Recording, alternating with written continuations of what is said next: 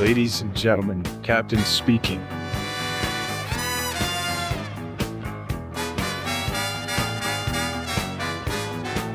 Prepare for takeoff.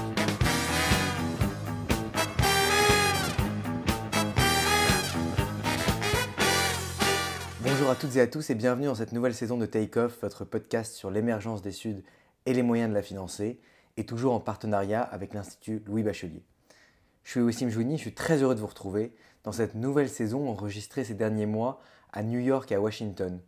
Nous prolongeons ainsi notre investigation des manières de penser ces sujets dans ce nouvel écosystème où nous avons pu à nouveau tendre notre micro à de nouveaux acteurs et de nouveaux points de vue. Cette saison est également l'occasion, au travers d'épisodes plus courts et plus ciblés, de creuser certains des sujets évoqués lors de la saison 1 et d'adopter une approche plus orientée vers les solutions. Ce faisant, nous poursuivons notre effort de sensibilisation à l'importance de ces sujets et de promotion de transferts financiers plus importants vers le Sud, notamment eu égard à la dette climatique contractée par les pays du Nord. Alors je vous en souhaite chaleureusement une très bonne écoute, et je ne pouvais pas passer par Washington sans y interviewer un ami de longue date qui est particulièrement intéressé et actif sur ces sujets. So this is the script.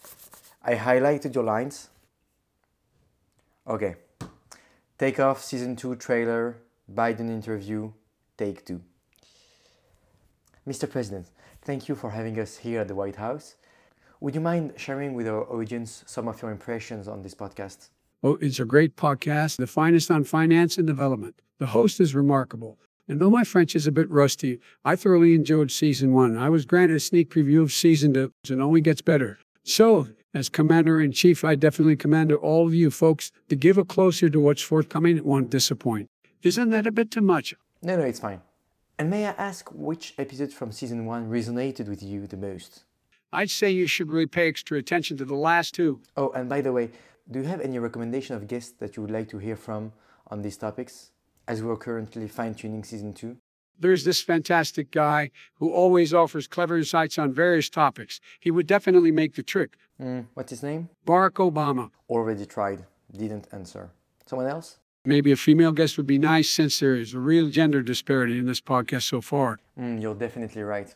Vice President Harris, maybe? Oh, no, she's not relevant. You should rather contact Rihanna. You saw her show at the Super Bowl halftime. It was quite something. Mm, yeah.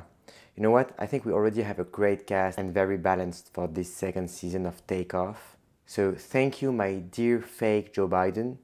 I'm not sure if these deepfake technologies are more impressive or alarming.